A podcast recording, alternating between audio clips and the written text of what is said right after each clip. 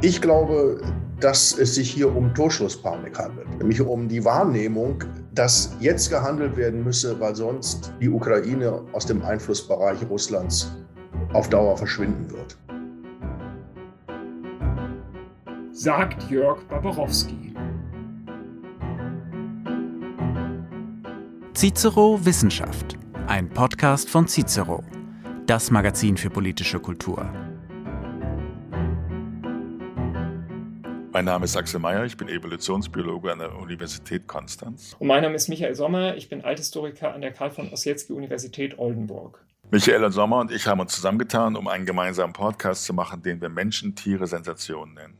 Und wir nennen ihn deshalb so, weil wir über Menschen, also Geisteswissenschaften, über Tiere, also Naturwissenschaften sprechen und weil Wissenschaft immer sensationell ist, wenn man sie richtig transportiert. Das ist unser Ziel. Wir wollen Wissenschaft so darstellen, dass sie spannend, interessant und verständlich ist. Heute ist unser Gast Jörg Baborowski. Er ist Gewaltforscher und Osteuropa-Historiker, ein profilierter Russland-Experte an der Humboldt-Universität Berlin. Jörg, du bist Gewaltforscher und Osteuropa-Historiker. Hat dich der Ausbruch des Krieges in der Ukraine überrascht? Mich hat der Ausbruch des Krieges sogar sehr überrascht weil ich Putin für einen überlegten, kühlen und kalten Strategen gehalten habe. Und ich war überrascht, dass ich die Rede hörte, die man sich anhören sollte, ohne die Übersetzung dazu zu lesen, weil man dort einen unkontrollierten, von Hass zerfressenen und wütenden Menschen hörte, der tatsächlich vollständig, wie mein Eindruck war, außer Kontrolle geraten war. Ich hatte angenommen, dass Putin, wie er es in allen anderen Konflikten auch macht, den kleinen Bürgerkrieg inszeniert, also kleine Bürgerkriege, die man auf Jahre hin laufen lassen kann, um damit zu erreichen, dass die Ukraine nicht in die NATO und in die EU aufgenommen wird, weil ja klar ist, dass Länder, in denen Bürgerkriege stattfinden, äh, nicht in die westliche Gemeinschaft aufgenommen werden können. Also er hätte, was er eigentlich wollte, zu einem günstigeren Preis haben können. Und deshalb hat mich überrascht, dass er diese Militäraktion eingeleitet hat. Es passt eigentlich nicht zu ihm. Darf ich an der Stelle gleich einhaken? Äh, du sagst, was er will, ist, dass eben die Ukraine aus der NATO rausgehalten wird, äh, dass sie nicht Teil eines westlichen Bündnisses wird. Äh, gibt es vielleicht noch andere Ziele, die ihn jetzt dazu gebracht haben, eben doch den Krieg in dieser Form anzufangen? Mein Eindruck ist, dass Putin bewusst geworden ist, dass er jetzt an einem Scheideweg steht.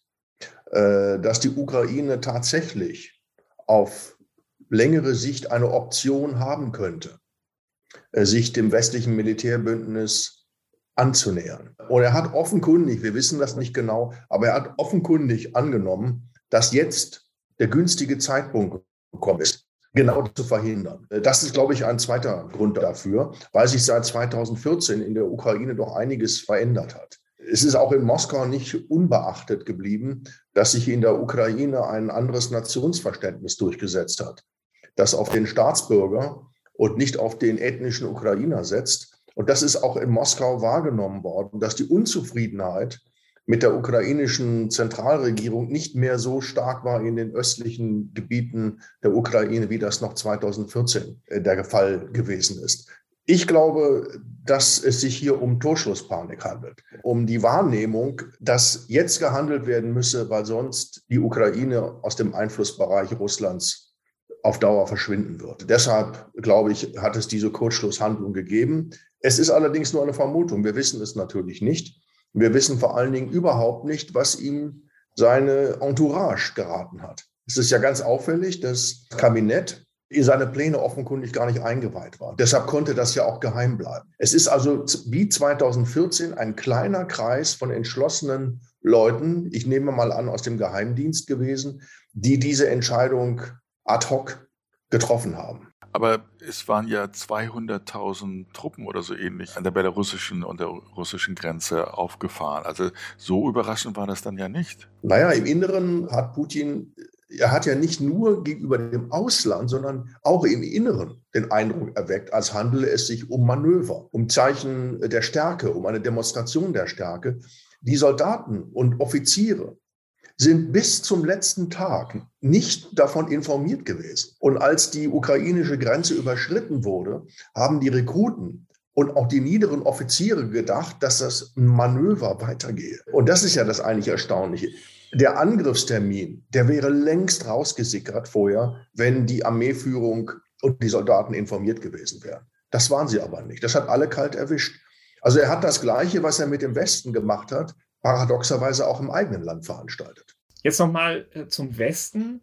Ähm, du sagtest eben, Torschlusspanik kann unter Umständen der Beschluss zum Krieg auch durch bestimmte Entwicklungen im Westen, also jetzt konkret Regierungswechsel in Deutschland, oder anstehende Wahlen in Frankreich verursacht gewesen sein, dass also da Überlegungen eine Rolle spielten. Der Westen ist jetzt so schwach wie nie und es ist vielleicht jetzt leichter, den Westen auseinander zu dividieren, als es das vor sechs oder acht Monaten gewesen wäre. Es ist ganz offensichtlich so, dass Putin den Westen aus tiefster Seele verachtet und den Westen für eine Ansammlung von Schwächlingen hält. Lavrov hat ja Frau Baerbock gegenüber sehr deutlich betont, dass die wichtigen Fragen mit Washington besprochen würden also einige Tage vor Ausbruch des Krieges und dass er mit Deutschland gar nicht reden muss und auch gar nicht reden will. Die französischen Präsidentschaftswahlen sind, glaube ich, ein wichtiger Punkt gewesen. Der Wechsel in der Regierung in Deutschland, aber vor allem auch die Erkenntnis, und die ist ja nicht ganz falsch, dass wenn der amerikanische Präsident sich in eine Auseinandersetzung einmischt, die in den USA unpopulär ist,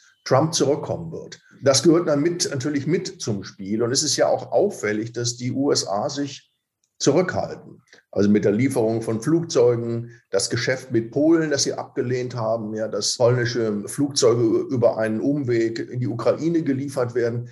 Das hat Putin, glaube ich, richtig eingeschätzt, dass der Westen keineswegs einig ist, dass die NATO kein Verbund ist, der zusammenhält. Aber was er falsch eingeschätzt hat, und das rächt sich jetzt, ist, dass dieser Krieg länger dauern würde. Und dass die Bilder, die dieser Krieg produziert, dann tatsächlich so etwas wie einen Schulterschluss ausgerechnet zwischen Deutschland und Polen bewirkt hat. Ja, also dass auf einmal die osteuropäischen Bösewichter sich in Helden verwandelt haben. Ja, die Polen, die Tschechen und die Slowenen, die ja eigentlich immer sehr kritisch zu den westlichen EU-Staaten standen und die jetzt auf einmal zu Verbündeten geworden sind. Das hat er falsch eingeschätzt, weil er angenommen hat, dass sein Krieg nur eine Woche dauern würde oder seine, seine Aktion, Militäraktion, wie das ja im russischen Fernsehen auch bis heute genannt werden muss. Und da hat er sich jetzt verkalkuliert. Und jetzt muss er mit den Bildern umgehen. Und jetzt muss er mit einem Europa umgehen, das unter dem Eindruck des Geschehens äh, sich geeinigt hat. Ich würde aber prophezeien, dass diese Einigung nicht lange anhalten wird. Je länger der Krieg dauert, desto mehr werden Menschen sich auch im Westen daran gewöhnen, dass es ihn gibt. Und sie werden irgendwann verstehen, dass man mit Russland weiterleben muss, wenn der Krieg zu Ende ist. Russland wird nicht verschwinden. Ob es nur den Krieg verliert oder gewinnt, ist ganz egal. Dieses Land wird weiter eine wichtige Rolle spielen. Und gerade in Deutschland, prophezei ich, wird die Regierung Russland entgegenkommen. Äh, du hast eben schon angesprochen, das Element der Dauer des Krieges. Es weiß natürlich im Moment noch keiner, wie lange er dauern wird. Eins ist, glaube ich, schon jetzt klar. Man sagt, die Wahrheit ist immer das erste Opfer im Krieg. Und auch diesmal, wir bekommen verschiedene Versionen von Kriegspropaganda. Wir sehen natürlich die russische Kriegspropaganda, die sagt, ja, das geht alles nach Plan. Wir bekommen aber auch eine ukrainische Kriegspropaganda, die sehr professionell, sehr gut gemacht ist und die bei uns in den Medien den stärkeren Widerhall findet findet. Wie kann man denn oder hat man überhaupt die Möglichkeit, zum Stand der Situation jetzt in der Ukraine was zu sagen, was also jenseits der Kriegspropaganda einer der beiden Kriegsparteien liegt? Es gibt ja im Unterschied zum Irakkrieg etwa und anderen Kriegen, die die Amerikaner geführt haben, keinen Embedded Journalism. Also es gibt keine, keine CNN-Reporter und andere, die im Geschehen selbst sind und äh, aus diesem Geschehen berichten können, weil beide Seiten großes Interesse daran haben, dass nicht, dass nicht weitergegeben wird, was sie tun und was sie im Blick haben und was sie vorhaben. Die russische Seite lässt überhaupt keinen Einblick zu äh, in ihr Geschehen und die ukrainische Seite entscheidet selbst, ist mein Eindruck, welche Bilder gezeigt und welche Nachrichten im Westen äh, verbreitet werden. Deshalb ist es wirklich unklar. Das Einzige, was ziemlich klar ist, ist, dass die russische Armee auf diesen Krieg nicht vorbereitet war dass sie extrem unprofessionell äh, agiert. Das hat, glaube ich, alle äh, total erschüttert. Wäre sie nämlich erfolgreich, würde die Propagandamaschine ganz anders laufen. Da es aber nicht erfolgreich läuft, versucht die russische Seite eher alle Informationen zu unterdrücken. Und das kann man aber nur vermuten. Und ich glaube, dass es tatsächlich so ist, dass die Stimmung schlecht ist in der russischen Armee, dass die jungen Rekruten, die man da eingesetzt hat, keine große Motivation haben, auf Leute zu schießen, die die gleiche Sprache, wie sie selbst sprechen. Ich glaube, das ist äh, unpopulär. Und weil man in der russischen Armee angenommen hat, man wolle den Donbass okkupieren. Damit hätten sich die meisten zufrieden gegeben. Aber ein Angriff auf Kiew hat selbst die russischen Streitkräfte und die Offiziere fassungslos zurückgelassen. Das ist, glaube ich, eine Wahrheit, die kann man aussprechen, weil die Kreml-Propaganda für sich spricht. Von großen Siegesmeldungen ist da schon gar keine Rede mehr, sondern es wird alles getan, um zu verhindern, dass überhaupt Informationen die russische Bevölkerung erreichen. Wir werden mit Bildern versorgt, die vor allen Dingen sehr, der sehr professionell agierende Präsident der Ukraine und der, der Bürgermeister von Kiew, Klitschko, verbreiten, die natürlich sehr genau wissen, wie man mit Medien umgeht. Der eine, weil er ein Schauspieler und Komiker war und der andere, weil er im Westen ein großer Boxstar gewesen ist, der genau weiß, wie Medien funktionieren, wie man sich inszenieren muss. Und das machen sie sehr geschickt. Da wirkt Putins Propaganda geradezu wie, wie aus dem 19. Jahrhundert hervorgeholt. Das ist ja ganz äh, auffällig. Aber man muss vielleicht dazu auch sagen, das ist Putin egal. Er will den Westen gar nicht mehr erreichen. Heute, ich weiß nicht, ob ihr das gesehen habt, äh, also gestern Abend hat er eine Rede gehalten, wo er vom Abschaum sprach und davon, dass dieser Abschaum, der sich in Russland befindet, dass der Interesse an, an Gender-Ideologie und Foie Gras habe, dass die reichen und gebildeten Leute sich in Südfrankreich reinschaufeln. Also daran sieht man, dass dieser Mann tatsächlich aus einem Gefühl des Hasses und der Verachtung handelt. Und es ihm in, inzwischen völlig egal ist, wie man seine Handlungen in, im Westen aufnimmt. Das ist für die Ukraine ganz anders. Die wollen Unterstützung haben und deshalb brauchen sie die eine Art von Informationsübermittlung, die im Westen auch ankommt, ne, die man verstehen kann. Wenn dem so wäre, dass ihm die Reaktion des Westens egal ist, warum dann die Angst vor diesen Bildern? Und meine andere Frage war, glaubst du, dass von vornherein die Idee war, die, die ganze Ukraine einzunehmen, auch bis Kiew zu gehen? Oder war das vielleicht eine Sache, die, weil es langsamer voranging? Also ich meine, die Übernahme der Krim war ja eine klare Geschichte. Dadurch gab es ja auch Häfen im Schwarzen Meer und so weiter. Oder die östlichen Teile von der Ukraine schienen ja sowieso eher pro-russisch zu sein. Meinst du, dass das von vornherein Ziel war, die, die ganze Ukraine kriegerisch zu übernehmen? Also auf die erste Frage würde ich antworten, ja, es ist Putin egal, was im Westen darüber gedacht wird, als er äh, bei dem Außenministertreffen in, in der Türkei angesprochen wurde auf diese zivilen Opfer in Mariupol. Da hat er ja wohl dem Vernehmen nach gesagt, mit derartigen Sentimentalitäten wolle er sich hier nicht aufhalten. Ja, das ist ja doch äh, ungewöhnlich. Wenn man im Westen Punkte machen will, sollte man das nicht sagen, sondern eher bestreiten, dass das, was da geschieht, von russischer Hand vorbereitet wurde. Nein, wovor sie Angst haben, ist, dass sich die Bilder in Russland verbreiten. Dass sich die Bilder von Rekruten, die man angelogen hat, denen man gesagt hat, sie führen ins Manöver und die jetzt tot auf der Straße liegen und von Hunden angefressen werden, dass sich solche Bilder in Russland verbreiten. Das will er unter allen Umständen vermeiden. Er will das Szenario von 2014 wiederholen und den Patriotismus der russischen Bevölkerung mobilisieren. Das gelingt aber nicht gut. Und wenn jetzt noch diese Bilder hinzukämen, wäre es, glaube ich, sehr schnell auch in Sibirien Schluss mit dem Patriotismus. Die zweite Frage, wir wissen das überhaupt nicht, ob er die ganze Ukraine erobern will. Davon war ja gar nicht die Rede, sondern es war die Rede davon, es sei also eine Aktion, den angeblichen Genozid an der russischen Bevölkerung im Donbass zu unterbinden die Ukraine zu denazifizieren und zu entmilitarisieren. Und mit denazifizieren ist im Grunde einfach nur gemeint, diese Regierung muss weg. Und diese Regierung sitzt in Kiew. Und er hat angenommen, die flüchten sofort nach Lviv, ja, in den Westen der Ukraine. Das machen sie aber nicht. Und jetzt hat er das Problem, dass er die Regierungszentrale ausschalten muss. Und Kiew ist auch ein symbolischer Ort. Das heißt, er kann im Grunde nur erreichen, dass die Ukraine demilitarisiert wird, wenn er die Regierung, also wenn er sozusagen den Kopf abtrennt, der auf dem Körper der Ukraine sitzt. Und deshalb gibt es diese Angriffe auf die großen Städte, weil da die Regierungseliten sitzen. Die Okkupation der Ukraine halte ich für unmöglich, also auch für technisch nicht durchführbar. Das Land ist zweimal so groß wie Deutschland. Im Westen würde er damit einen Partisanenkrieg produzieren, den keiner haben will. Ich denke, dass es Putin vollständig ausreichen würde, diese Regierung zu entfernen und am Ende zu erreichen, dass über die Vermittlung des Westens die Ukraine ein für alle Mal auf ihren Willen verzichtet, der NATO oder der EU beizutreten. Und er will, dass das Militärpotenzial der Ukraine neutralisiert wird. Im Grunde möchte er die Finnlandisierung der Ukraine erreichen. Das ist das maximale Ziel, das er erreichen will. Für alles andere, wir sehen das ja jetzt auch, ist die russische Armee überhaupt nicht gerüstet. Ja, sie kann die Ukraine nicht erobern und besetzen. Ich weiß gar nicht, wo er so viele Kollaborateure im, im Westen denn installieren will. Das mag im Donbass, in Odessa und so weiter, mag das gelingen. In Odessa zum Beispiel sitzt immer noch ein Bürgermeister, der Anhänger von Janukowitsch gewesen ist, also des damaligen gestürzten Präsidenten und dem pro-russische Sympathien zugesprochen werden. Aber das ist nicht im, Westen der Ukraine so. Da wird er solche Leute gar nicht erst finden. Und im Donbass hat es sich im Grunde jetzt auch mit den pro-russischen Stimmungen verdorben, weil er da eben einen gnadenlosen Krieg führt und Städte in Schutt und Asche legen lässt. Das findet niemand populär. Da wären die Leute dann doch lieber in einer Ukraine als ukrainische Staatsbürger Russen geblieben, als unter diesen Umständen.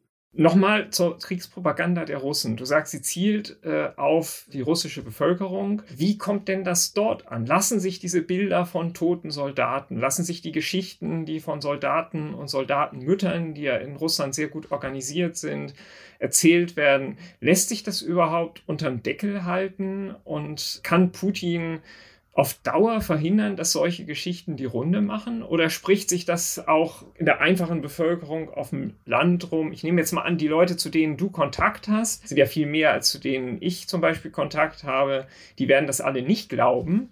Aber der einfache Russe, der jetzt keinen Zugang äh, zu westlichen Medien und so weiter hat, der ist natürlich da schon eher äh, vermutlich geneigt, das zu glauben. Aber wie lange lässt sich das deckeln? Ich fürchte, dass sich das sehr lange deckeln lassen wird weil zwar die jungen Leute, die ich kenne und die Wissenschaftlerkollegen in Moskau und Petersburg das wissen, weil sie bei Facebook, bei Twitter äh, unterwegs sind, weil sie Filme zugespielt bekommen übers Internet und eben weil sie auch ihre Kollegen in Kiew, in Odessa, in Kharkiv haben. Die arbeiten ja zusammen. Es wird ja immer vergessen, es hat vor Ausbruch des Krieges enge wissenschaftliche Kontakte in der russischsprachigen Welt gegeben. Es, es, geht ja um eine russischsprachige Welt. Und natürlich wissen die sehr genau, was in den ukrainischen Städten passiert. Meine Freunde sind im Detail darüber informiert, was dort vorgeht und sind entsetzt. Ja, die finden das schrecklich. Obwohl sie 2014 noch die meisten, auch die Liberalen, gesagt haben, die Okkupation der Krim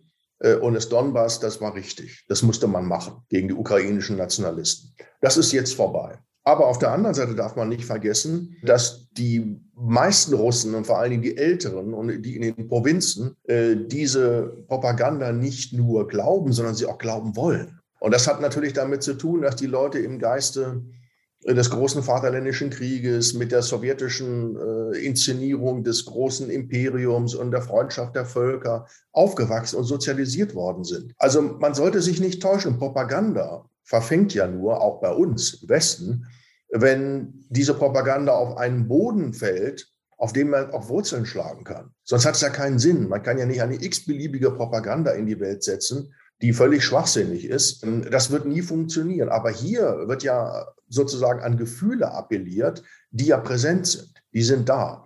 Und ich höre, es gibt diesen Generationenkonflikt in Russland. Junge Leute, die, die jetzt 20 sind, die haben ja nichts anderes als Putin kennengelernt. Äh, die kennen gar nichts anderes. Das heißt, die kennen nur eine Zeit, in der sie mehr oder weniger in bescheidenem Wohlstand gelebt haben, ins Ausland reisen konnten und keine Probleme hatten. Die ältere Generation hat noch Erinnerungen daran, wie die Sowjetunion zerfiel, hat das Chaos äh, in Erinnerung, die Armut und, und all den Schrecken der 90er Jahre. Die haben einen anderen Blick auf Putin. Die sehen ihn anders. Auch die, die ihn gar nicht mögen, schreiben ihm wenigstens das Verdienst zu, Russland in Ordnung gebracht zu haben. Und das macht er ziemlich geschickt. Mit Versatzstücken aus der Zarenzeit, mit dem Zweiten Weltkrieg, äh, der mächtigen Sowjetunion. Man soll sich da nicht täuschen, wie, also wie populär das immer noch ist. Es gab jetzt vorgestern im russischen Fernsehen eine Talkshow und da ist ein Offizier der russischen Armee aufgetreten und hat äh, gesagt, man solle jetzt, im Westen hat man das leider im deutschen Fernsehen wieder falsch übersetzt, weil man es anders hören wollte. Man solle jetzt doch der jungen Soldaten denken, die im Donbass für Russland sterben. Und daraufhin hat dann der Moderator das sofort unterbrochen und hat gebrüllt, er soll schweigen. Da dort gehe es um eine Aktion, um den Faschismus zu bekämpfen und die Ukraine zu denazifizieren. Das wisse er doch genau. Und daraufhin hat der Offizier gesagt, ja natürlich, das sieht er genauso. Aber er möchte eine Schweigeminute für die gefallenen Soldaten einlegen. Hier in Deutschland hat man aus dem Auftritt gemacht, da kritisiert jemand den Krieg. So einfach ist es nicht. Aber er hat eben, und das durfte nicht passieren, er hat im russischen Fernsehen gesagt, dass junge Leute sterben. Und das hätte er nicht sagen dürfen. Der Moderator wurde sofort laut und unterbrach ihn, wurde emotional und ihn angeschrien. Auf YouTube kann man sich das noch angucken. Das ist eine ganz interessante Szene. Aber um das nochmal zu sagen, man soll sich keine Illusionen hingeben, wie viele Leute das, was da passiert, auch für richtig halten. Und damit kann Putin noch operieren, solange das noch so ist. Also solange dieser Geist noch in der Armee weht und unter beträchtlichen Teilen der Bevölkerung, kann er das noch weiter aushalten. Wir sehen ja jetzt, du hast es auch angesprochen, diese Reaktivierung des Mythos des großen Vaterländischen Krieges, interessanterweise auf beiden Seiten. Wie die Russen sprechen von Denazifizierung, die Ukrainer, äh, Zelensky spricht wortwörtlich vom großen Vaterländischen Krieg, den die Ukrainer da gegen die Russen führen. Was wir hier beobachten, ist ja im Grunde genommen das Entstehen einer Nation im Zeitraffer. Seit 1991 ist die Ukraine ein souveräner Staat und seitdem sehen wir mit so bestimmten Epochenjahren 2000 2014 und jetzt 2022 so Durchbrüche der Ukraine auf dem Weg zu einer Nation, zu einem richtigen Nationalstaat. Aber wenn wir jetzt, äh, und du bist ja Historiker, wenn wir jetzt historisch uns fragen, wo liegen denn die Wurzeln der Ukraine äh, als Nation und auf welche historischen Wurzeln kann sich jetzt ein Nation Building in der Ukraine überhaupt berufen? Oder hat Putin recht, wenn er sagt, die Ukraine ist im Grunde gar keine Nation und sie hat gar kein Existenzrecht als ein souveräner Staat? Mit Ernest Renan könnte man ja sagen, alle nationalen Ansprüche sind zunächst einmal leer. Und Ernest Renan hat ja gesagt in seiner berühmten Vorlesung, was ist eine Nation aus dem späten 19. Jahrhundert? Eine Nation ist ein alltägliches Plebiszit. Und das ist das Interessante daran. Die Nationalisten argumentieren natürlich immer mit, wir haben eine gemeinsame Sprache, wir haben ein gemeinsames Territorium, wir haben eine gemeinsame Geschichte. Das interessiert die meisten Leute in ihrem Alltag aber gar nicht. Und was jetzt gerade passiert, ist, dass ein Staat, in dem auch vielen Menschen das egal war, was die Ukraine jetzt war, sodass man sie, solange man sie in Ruhe leben ließ, dass sie jetzt die Erfahrung machen, dass sie unter dem Druck unter dem äußeren Druck und der Bedrohung sozusagen mit Inhalt füllen, als alltägliches Plebiszit. Also derjenige, der jetzt sich eine Waffe in die Hand nimmt und sagt, er kämpft für die Ukraine und teilt das mit anderen, die das auch tun, der macht in diesem Augenblick wahrscheinlich die Erfahrung, ein Staatsbürger eines Nationalstaates zu sein. Im Grunde ist die Nation doch immer an Momente gebunden.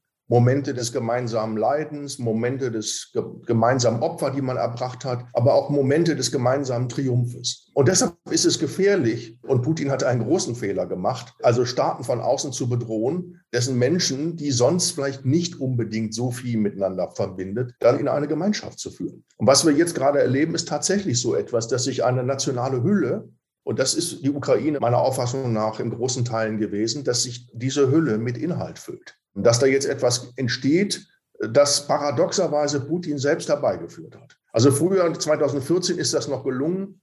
Man hatte an den Wahlergebnissen gesehen in der Ukraine, dass der Osten pro-russisch wählte und der Westen wählte anders. Das ist aber jetzt offenkundig nicht mehr so. Und das hat man in Moskau völlig falsch eingeschätzt. Es gibt inzwischen Nationalstaaten, die sich aus der ehemaligen Sowjetunion herausgelöst haben, die mehr oder weniger gut funktionieren, weil es ihnen gelungen ist, so etwas wie ein Zusammengehörigkeitsgefühl zu bilden. Das war bei den Aserbaidschanern, bei den Georgiern und Armeniern viel leichter als bei den Ukrainern, weil man da sehr viel leichter auf Sprache, Religion, äh, Geschichte zurückschauen konnte und weil diese Länder auch sehr viel kleiner sind und die Kommunikation übersichtlicher ist. Aber die beiden großen Staaten, mit denen das meiner Auffassung nach nicht so gut gelungen ist, sind die Ukraine und Kasachstan. Also zwei Gebilde, die in der Sowjetunion ihre endgültigen Grenzen gefunden haben, aber die nicht immer entlang von ethnischen, sprachlichen und religiösen Kriterien gezogen wurden, sondern aus anderen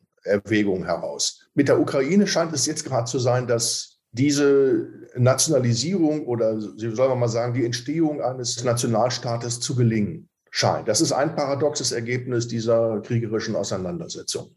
Aber wenn wir das jetzt mal in, eine, in, einen noch größeren historischen Zusammenhang stellen, dann sind ja im Grunde genommen alle diese Staaten so postimperiale Spalt- Produkte. In Jugoslawien sind es Hinterlassenschaften der Habsburger und des Osmanischen Reichs. Und wenn wir jetzt uns das in der großen vergleichenden Dimension mal angucken, dann hat man doch den Eindruck, dass imperiale Räume, wenn die Imperien zerfallen, immer oder fast immer zu Gewalträumen werden, früher oder später. Also ist im Grunde genommen jetzt in der postsowjetischen Ära eigentlich nur die Normalität wiederhergestellt worden. Dadurch, dass wir jetzt diesen, diesen eklatanten Gewaltausbruch in der Ukraine sehen, waren diese 30 Jahre relativer Friedfertigkeit in der Post-Sowjetunion, ist das eine historische Anomalie? Ich glaube, dass in diesem Fall man wirklich sagen muss, dass das Putins Werk ist und dass das nicht unweigerlich hätte kommen müssen.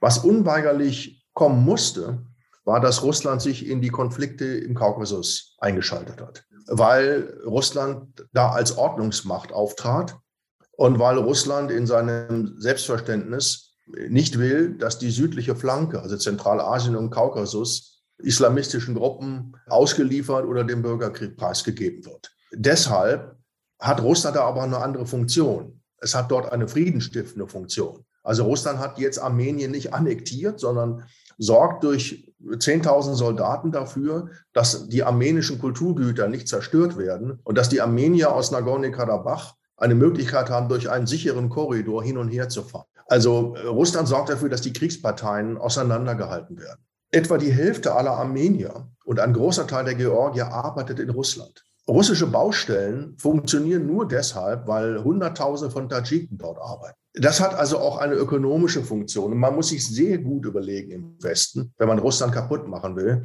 welche Folgen das für Zentralasien und den Kaukasus hat. Und was man für Probleme man dort öffnet. Das Ukraine-Problem ist ein völlig anderes. Da ist Russland gar keine Ordnungsmacht, sondern hier kommt ins Spiel, das gehört doch eigentlich zu uns. Das war doch jahrhundertelang Teil des Imperiums. Das kann doch einfach nicht sein, dass die sich jetzt dem Westen anschließen. Das ist die Haltung von Putin.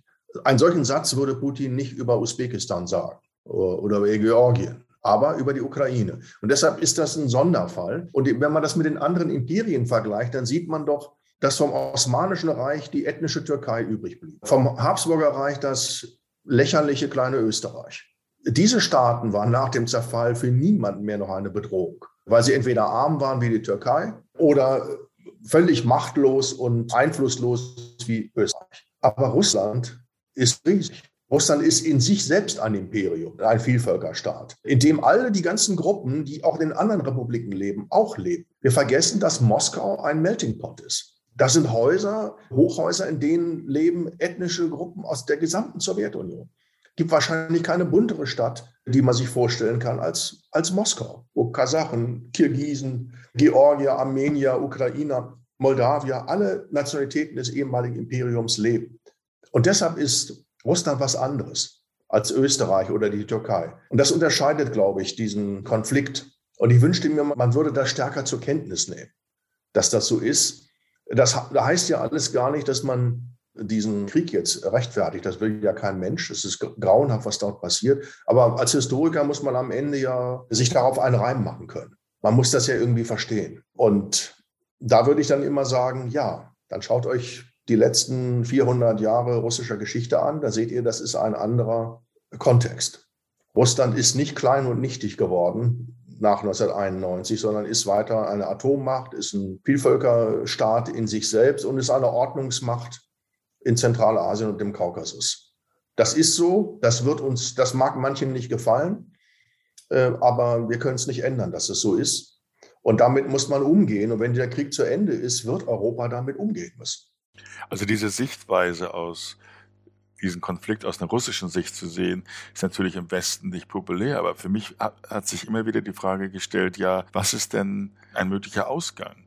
Diese Finnlandisierung der Ukraine wäre ja in gewisser Weise die beste Option. Also aus dem Westen nicht weiter darauf gedrungen worden wäre, die Ukraine in die NATO oder die EU aufzunehmen, sondern zu sagen, ihr seid vielleicht in gewisser Weise Handelspartner und so weiter, aber ihr seid nicht Teil der Verteidigungsallianz und ihr seid nicht Teil des Wirtschaftsraumes der EU. Wäre das die beste Möglichkeit? Wie kann Putin das Ganze beenden, Gesichtswahn beenden? Denn er ist ja offensichtlich der starke Mann, der sich auch immer als Bärentöter und so weiter, Tigerbändiger darstellt. Und das ist ja offensichtlich was, was in Russland ankommt. Aber er kann ja jetzt keine Schwäche zeigen. Er muss ja jetzt irgendwie rauskommen, so dass es ein Nach dem Krieg geben kann mit weiterhin Putin, oder? Ja, so wird es sein. Also die Hoffnung, die man in Europa mit Sanktionen und mit Druck verbunden hat, war, dass Putin verschwindet. Aber es, er verschwindet eben nicht. Und ich glaube auch nicht, dass er verschwinden wird, weil es in Russland erstens keine funktionierende Zivilgesellschaft gibt, keine Parteien, Verbände, Institutionen, wie wir sie in Europa kennen, aus denen so etwas wie organisierter Widerstand erwachsen könnte. Das gibt es eben nicht.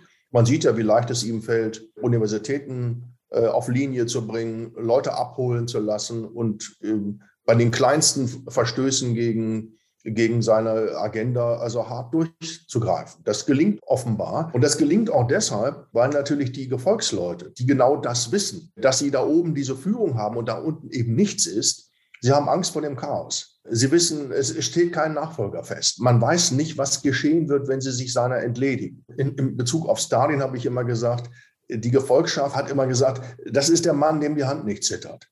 Es ist irgendwie besser, sich hinter dem zu scharen. Wenn der weg ist, werden auch wir alles verlieren dann sind auch wir alles los, was wir geraubt haben, was wir an Verbrechen begangen haben. Und das ist genau der Punkt. Das sollte man im Westen realistisch einschätzen. Und ich war immer der Auffassung, dass man Tyrannen, damit sie nicht anschließend noch Schlimmeres anrichten, Auswegsmöglichkeiten eröffnen muss. Also irgendeinen Ausweg äh, eröffnen, der den Tyrannen das Gesicht wahren lässt oder am Ende, wenn es ganz schlimm kommt, so wird es aber in Russland nicht kommen, sein Überleben sichern wird. Hätte man Saddam Hussein ins Exil geschickt, wäre der nicht zum selbstmörderischen Hasardeur geworden, sondern so wie ich den einschätzen würde, hätte der sehr schnell das Weite gesucht. Das Angebot hat man aber aus verschiedenen Gründen eben nicht gemacht.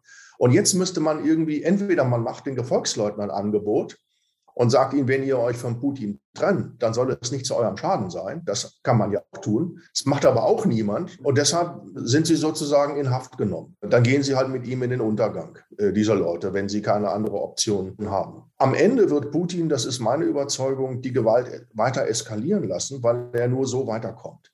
Er kann jetzt nicht sagen, ich habe mich geirrt und ich gebe mich jetzt mit, mit der Krim zufrieden. Äh, also das hätte er auch ohne Krieg haben können. Deshalb glaube ich, wird dieser Krieg weitergehen. Und er wird ihn so lange weiterführen, bis irgendwann im Westen über Vermittlungen ihm ein Angebot unterbreitet wird, dass gesagt wird, du bekommst etwas, wenn du aufhörst. Wird, er wird nicht all das bekommen, was er sich gewünscht hat, aber er wird etwas bekommen, was ihn als Sieger vom Platz gehen lässt. Und genau das wird er jetzt tun. Das glaube ich, das kann man rational kalkulieren. Äh, ich glaube, in Kiew selber wissen sie auch, dass sie ihre Macht nicht verlieren werden. Sie haben gute Chancen, die Ukraine zu erhalten. Aber dass sie irgendeinen Preis zahlen müssen, das weiß Herr Zelensky. Und er ist klug, der hat das ja schon angedeutet, dass er bereit ist, über die Neutralität der Ukraine zu sprechen. Ja, und wir wollen doch nicht vergessen, Finnland ist inzwischen in der EU.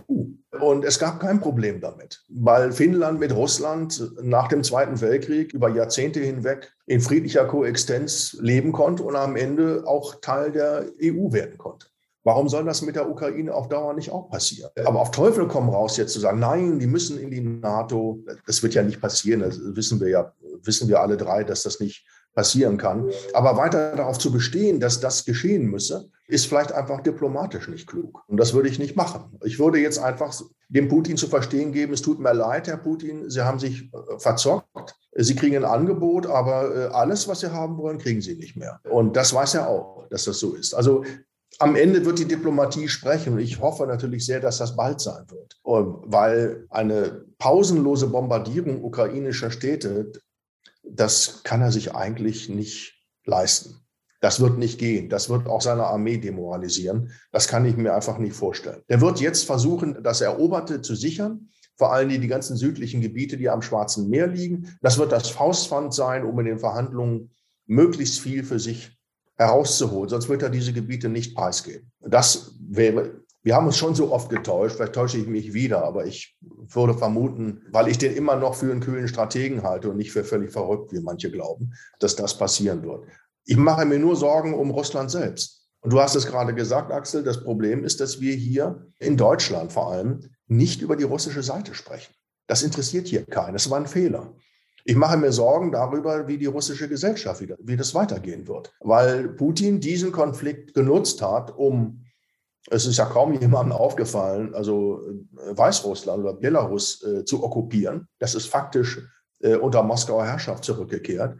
Und er nutzt diesen Krieg dazu, um jeglichen Widerspruch innerhalb Russlands zu unterdrücken. Ja, Geheimdienstleute, die in Privathochschulen eingesetzt werden als Rektoren. Mitarbeitern, männlichen, denen gedroht wird, wenn sie nicht parieren, werden sie zu den Rekruten geschickt.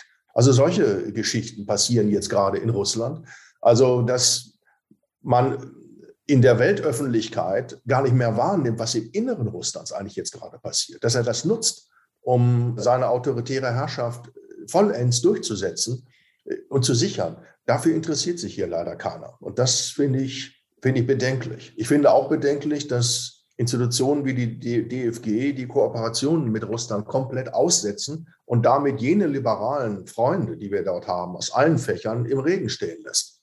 Die haben jetzt überhaupt niemanden mehr. Mir schreiben Kollegen und sagen, danke, dass du uns noch schreibst, weil wir haben das Gefühl, dass sich um uns überhaupt keiner mehr kümmert. Wir sitzen hier und üben Kritik und es hat gar keine Resonanz mehr, weil das gar nicht mehr durchdringt zu euch. Und das, äh, finde ich, ist ein Fehler. Man muss diese Leute ermutigen. Und das passiert nicht. Und deshalb ist meine Prognose, es wird einen großen weiteren Braindrain geben. Es werden ganz viele Russen werden das Land verlassen. Sie werden gehen und die gut ausgebildeten können überall arbeiten. Das ist leider auch eine bittere Wahrheit, die man sehen muss. Du skizzierst jetzt das Umschlagen der Autokratie in eine voll ausgewachsene Diktatur, kann das Greifen der wirtschaftlichen Sanktionen und der Brain Drain, wenn das einen wirtschaftlichen Niedergang in Russland provoziert, kann das dann auch bedeuten, dass Russland ins Chaos abgleitet? Ja, natürlich ist die Wiederholung der 90er Jahre irgendwie möglich. Äh, das kann man nicht ausschließen. Aber ich gehöre zu denjenigen, die glauben, dass solche Sanktionen in der Regel immer nur dazu geführt haben, dass die Regime, die autoritären Regime noch besser durchgreifen konnten als vorher, weil sie den äußeren Feind markieren können und weil sich unter prekären ökonomischen Bedingungen Widerstand gar nicht organisieren lässt. Leute, die dürfen nicht vergessen, in Russland gibt es keine großzügige Arbeitslosenversicherung und all diese Dinge. Wer dort seinen Job verliert, hat nichts mehr. Und solange das Damoklesschwert über den Leuten hängt, dass es sie selbst treffen könnte, solange werden sie vom Widerstand absehen. Die ganzen autoritären Regime auf der Welt, die wir kennen, sind in der Regel in Ländern, in denen es Menschen schlecht geht. Und wir wollen gerne glauben, in unserer liberalen Weltanschauung, dass Menschen, denen es schlecht geht, immer protestieren und Revolutionen machen. Das ist falsch. Es ist genau umgekehrt. Wie Alexis de Tocqueville gesagt hat, die Franzosen haben ihre Lage für umso unerträglicher gehalten, je besser sie wurde. Und das ist der Grund der französischen Revolution gewesen. Wenn man nämlich Freiraum hat, Kritik zu üben, wenn es einem besser geht, dann kann man auch was wagen. Aber Menschen, denen es schlecht geht, wollen in der Regel nichts wagen, sondern müssen sehen, dass sie ihren Job behalten, dass sie was zu essen kriegen. Und das nutzen autoritäre Regime, um Leute gegeneinander auszuspielen und vor allem aber die Gefolgsleute zu alimentieren, ja, sie zu versorgen mit Privilegien, mit Posten, mit Lebensmitteln. Ich meine, so hat auch die Sowjetunion überlebt, genau mit diesem Prinzip. Und deshalb soll man sich überhaupt keine Illusionen hingeben, dass die Sanktionen solche Regime schwächen. Sie stärken sie eher. Jörg, vielen Dank für dieses Gespräch. Ich glaube, das sind keine optimistisch stimmenden Aussichten, aber es war ein interessantes und spannendes Thema für unseren ersten Podcast. Und wir sollten, glaube ich, noch sagen, dass wir das am 17. März aufgezeichnet haben, weil das ja einige Tage später gesendet werden wird. Wer weiß, was sich bis dahin noch verändert hat in der politischen oder Kriegslage. Cicero Wissenschaft, ein Podcast von Cicero, das Magazin für politische Kultur.